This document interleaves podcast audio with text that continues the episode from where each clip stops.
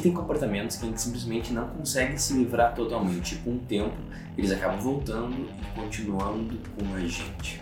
Hoje a gente vai entender por que, que isso acontece e uma estratégia para quebrar de vez um vício. Vamos lá?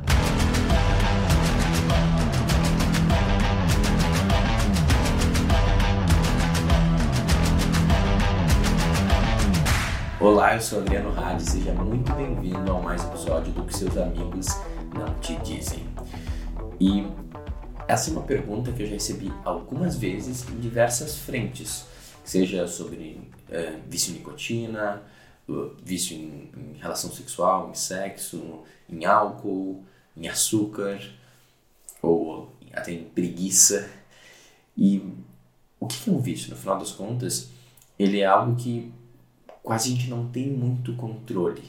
Quando a gente se dá conta, a gente está fazendo, a gente já fez. Né? Então é tipo uma compulsão que, que nos toma e nos leva um comportamento que, maior, maior parte das vezes, não nos faz muito bem, não é muito saudável e a gente acaba machucando nosso corpo ou sentindo mal por conta disso. Muito bem, acho que a primeira parte mais importante de a gente conseguir entender como quebrar um vício é se perguntar de onde que surge um vício. E a minha visão, né, baseada em várias pesquisas, é que o vício ele é, ele é uma resposta de algum momento da tua vida para uma situação estressante ou algum tipo de trauma. Então aconteceu alguma coisa que tu não conseguiu lidar muito bem, aquilo lá te ameaçou, te sentiu inseguro, te sentiu abandonado, te sentiu triste, e daí para conseguir lidar com o sistema estava sobrecarregado, ele acabou usando essa estratégia, que foi a bebida foi dormir, foi comer um bolo inteiro.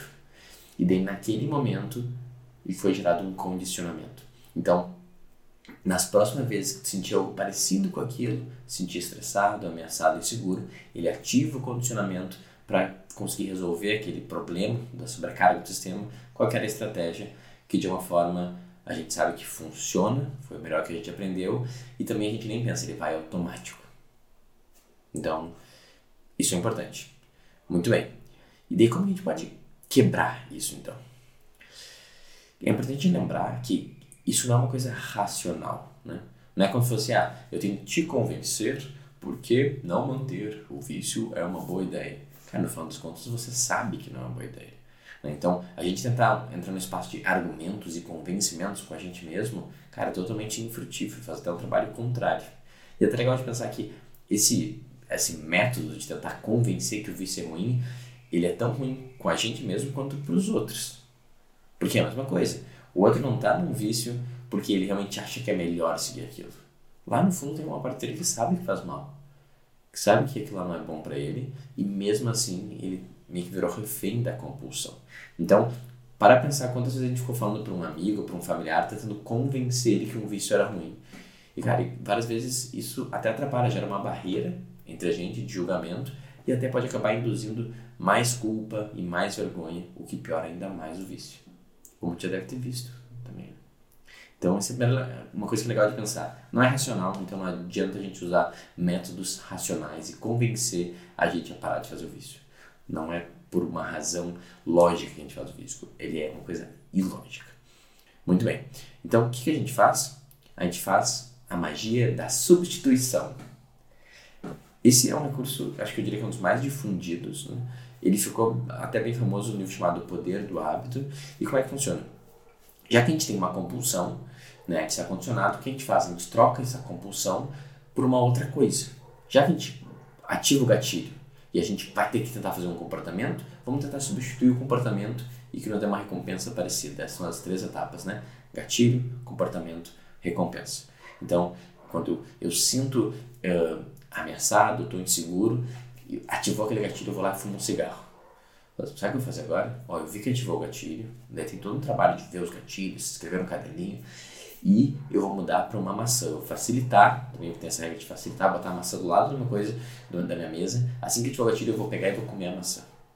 Assim que fiquei com uma vontade muito grande de comer um bolo, quero ter aquele prazer, eu vou dar uma corrida, né? Porque endorfina me dá um barato também, né? Assim que eu fiquei com vontade de beber o álcool, vou lá e bebo um golão de H2O de um refrigerante. Eu vou tentar mudar o comportamento, mas meio que mantendo o condicionamento. Essa é uma estratégia. É, é nessa uh, tese que foi desenvolvido, por exemplo, os adesivos de nicotina. Né? Que é uma coisa que foi amplamente difundida, atualmente já nem tanto. Não sei se sabe, mas com as últimas pesquisas a gente tem acho que menos de 5% de pessoas que usam adesivo de nicotina conseguem, no longo prazo, realmente se livrar do vício de fumar. Então é uma coisa que funciona exatamente muito bem. E se tu já tentou a substituição, eu provavelmente chutaria que ela não funciona também tão bem para ti. Tu até consegue um pequeno resultado, tu muda um pouco, mas ele acaba voltando o vício.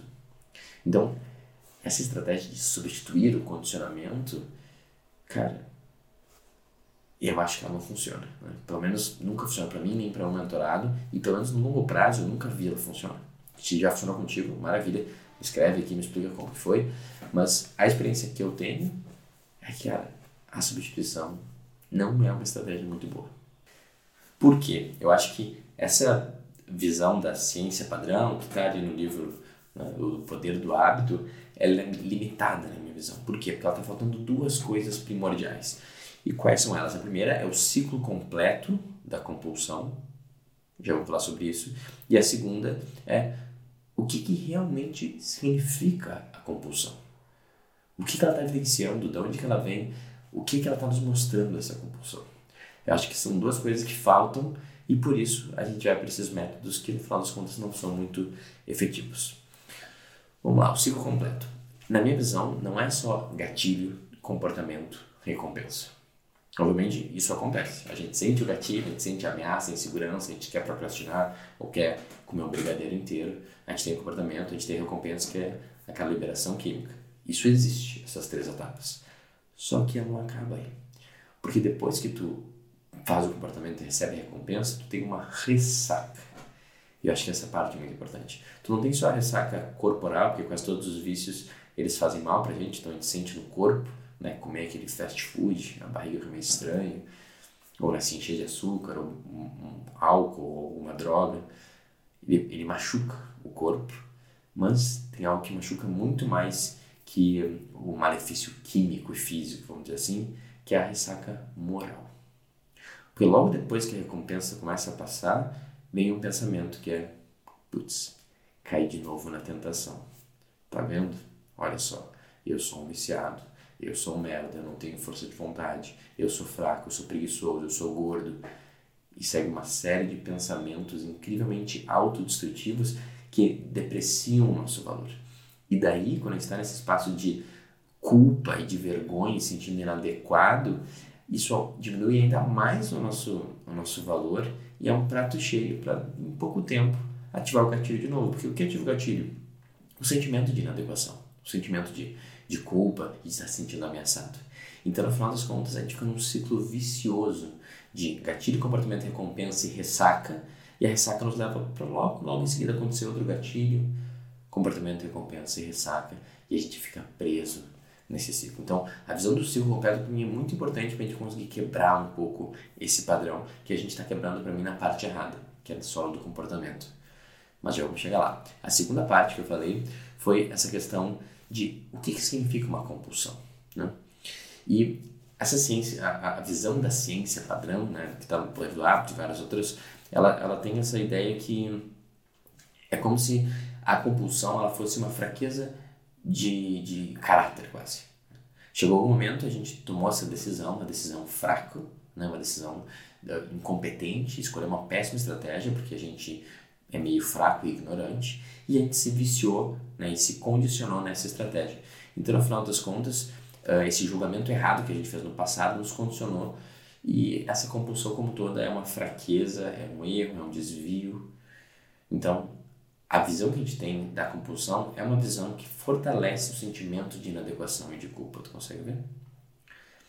Para mim, cara, é totalmente ao contrário disso. Eu acho que se tu mudar a tua visão de vício e começar a ver como eu vejo, cara, talvez tu vai conseguir se ver totalmente livre dele. Pensa bem, uma compulsão é uma vontade, um ímpeto subconsciente que de alguma forma sequestra o nosso corpo e quando vê, a gente já está lá fazendo, a gente já fez. Então, um, o nosso subconsciente, ele tem como objetivo nos matar? É para isso que serve o nosso subconsciente. Ele tem como objetivo nos machucar? Fazer gente sofrer? Não. Não, né? Tá. Agora é a parte que a maior, a maior parte das pessoas pula fora. Ela chega aqui nesse momento que eu vou dar a, a chave de como quebrar o ciclo e elas não, não querem lidar e não conseguem olhar para isso. E, mano, tá tudo bem. Agora é o momento que pode realmente parar isso aqui e parar de ouvir e seguir combatendo com o teu vício da mesma forma de antes, ou só me ficar ouvindo, mas ignorando. Tá tudo bem. A questão é que é uma escolha válida. Daqui em diante, eu vou te dar uma forma totalmente diferente de olhar para o vício, que, cara, na minha visão, me libertou e já libertou vários dos meus mentorados. Então, cara, eu realmente vejo isso funcionando. Não sei se vai funcionar em todo mundo, mas acho que é uma. Talvez tu vai ter bem mais chances do que as outras estratégias padrões que tu tá tentando. Tá bom? Tá avisado? Disclaimer? Então, vamos lá. A gente tem que se perguntar uma pergunta-chave, que é como esse vício me ajuda? O que que essa compulsão me traz de positivo? Pensa bem no álcool, né? O que, que o álcool traz de bom? Ele é horrível, destrói famílias. Eu lembro do meu pai, do meu tio, e o sentimento, e a cirrose. O álcool é horrível, sim, é. O que ele faz de bom? Eu me sinto um pouco mais relaxado, né, depois que eu, que eu tô, realmente. É quase como se eu, eu diminuísse meu alerta e ficasse um pouco mais, mais aberto, um pouco mais sensível, às vezes até um pouco mais amoroso. E não tanto na minha mente, mas nas minhas emoções. É bom isso, às vezes eu fico muito rígido, muito na minha mente. O álcool às vezes me deixa um pouco mais solto. É importante na vida a gente ter soltura e relaxamento. Gente pode assim para maconha, para nicotina. O açúcar destrói meus dentes, me deixa obeso e doente, com diabetes. E eu não consigo parar, e tudo tem açúcar. A empresa, as grandes indústrias põem açúcar em tudo para não deixar viciado. É horrível, é pior que cocaína. Sim, é verdade. Tudo é verdade. Mas o que, que traz de bom? Às vezes, quando tu come um doce, tu não sente quase como um abraço.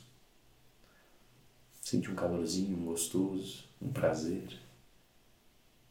Cara, uma vida com, com calor e com prazer é muito importante. Sem isso, na realidade, tu morre. Tu consegue ver que relaxamento, soltura, prazer, calor são necessidades básicas, cara. Isso são muito importantes, a gente precisa disso na nossa vida.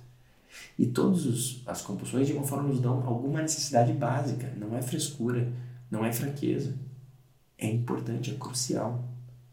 A compulsão, no final das contas, ela está nos revelando o quê? Uma parte nossa que não foi integrada, que ela está na sombra ainda.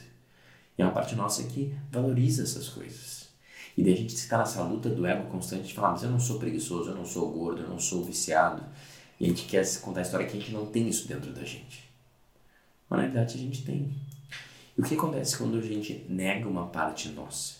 Cara, negar uma parte nossa é a mesma coisa que pegar uma bola, entrar numa piscina tentar botar a bola lá no fundo da piscina e falar: essa bola ninguém mais viu, sumiu, a bola está escondida embaixo da água. O que acontece?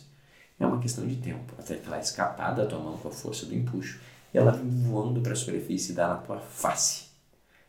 Exatamente como a compulsão faz. Ela te sequestra porque não tem como esconder o que você é. E eu não estou falando que você é um viciado, eu estou falando que a gente se torna um viciado pela tentativa de nos fragmentar e lutar com o que a gente é. Isso é só uma compensação por a gente estar tá travando uma batalha interna e negando uma parte nossa que é muito importante, a parte nossa que busca o prazer, que busca a abertura, que busca o sentimento, que busca o quentinho, que busca o relaxamento. Elas são parte válidas e importante. Então, como a gente pode realmente quebrar o vício? A próxima vez que tu se der conta que tu tá entrando no comportamento, ou logo que ele acabou, né, no meio do momento, o que, que tu vai fazer? Tu vai tentar interromper ele, mas não para interromper esse culpado. Vai só, tipo, interromper o modo automático e falar, opa, pelo visto tem uma parte minha que tá tentando me deixar feliz. Tá tentando atender uma necessidade porque eu tô me sentindo um pouco triste, inseguro, ameaçado. Olha só, tô com vontade de beber. Tô com vontade de comer um doce. E daqui tu faz fala assim, obrigado. Obrigado por me mostrar através dessa vontade que tem coisas que eu preciso que eu não tô me dando. Tu agradece esse teu lado que está buscando isso. O que, que tu faz? Você continua, só que com consciência agora. Fala assim, cara, quer saber? Vou beber só meio copo agora para dar uma relaxada e vou aproveitar esse copo. Vou pegar um brigadeiro e vou comer e sentir realmente esse gosto com consciência, não que nem a caixa de bis que eu como sem nem pensar enquanto estou vendo TV. Eu vou sentir esse açúcar, eu vou sentir isso aqui e falar assim, cara, isso realmente me faz eu sentir bem. E daí tu agradece por aquilo que tu fez agora pelo comportamento, agradece pela parte tua que te deu essa vontade. E daí tu segue em diante. Mas um espaço não de luta e de confronto, mas de gratidão. De gratidão pelo teu lado que busca atender essas necessidades, de gratidão por essas ferramentas que podem te ajudar a fazer você sentir mais prazer e mais relaxamento. Cara, experimenta fazer isso por 7 dias, por 14 dias. E eu duvido que a necessidade como tudo vai começar a diminuir. Por quê? Porque tu já vai estar mais de olho nela. Tu vai estar lutando contra ela todo dia e do nada vai explodir na tua cara. Tu vai sempre estar vendo, cara, será que está faltando buscar um pouco de abertura e relaxamento? Será que está faltando prazer na minha vida? Como que eu posso me dar um prazer? E você vai cuidando de você mesmo de forma que essas partes não precisam te sequestrar mais, porque você está inteiro. E você entendeu a necessidade de tudo isso e você está conscientemente agindo para atender as suas necessidades e ser mais feliz. Essa é uma parte fundamental da nossa existência aqui: atender as necessidades e ser feliz. Ficar negando isso, escondendo, é só empurrar a bola embaixo da água, uma questão de tempo ela vai voltar e dar na tua cara. Cara, essa é uma visão totalmente diferente. As pessoas até têm medo de falar que fala assim, cara, eu vou me perder totalmente se eu meio que incentivar o meu vício. Que não foi o que eu falei. Que foi para tu observar, para tu agradecer por esse lado que chama, para tu consumir com consciência, agradecer pelo prazer que aquilo te deu. É tira o automático e faz você mesmo com gratidão e consciência. E vai ser impossível continuar com esse compulsão, com esse vício, numa questão de tempo. Duvida? Então experimenta. Faz o teste dos 14 dias, faz um comentário aqui no YouTube falando como que foi, ou me manda direct no Instagram e eu vou adorar saber como foi essa experiência, se tu teve coragem de seguir. Tá certo? Esse foi o episódio de hoje. Eu espero que ele tenha feito sentido para você. Escreve aqui embaixo o que, que você achou. Se tem algum amigo teu que tem dificuldade ou alguma compulsão, aproveita e manda para ele. Faz essa boa ação do dia. E eu espero que tu tenha um ótimo resto do dia. E até a próxima.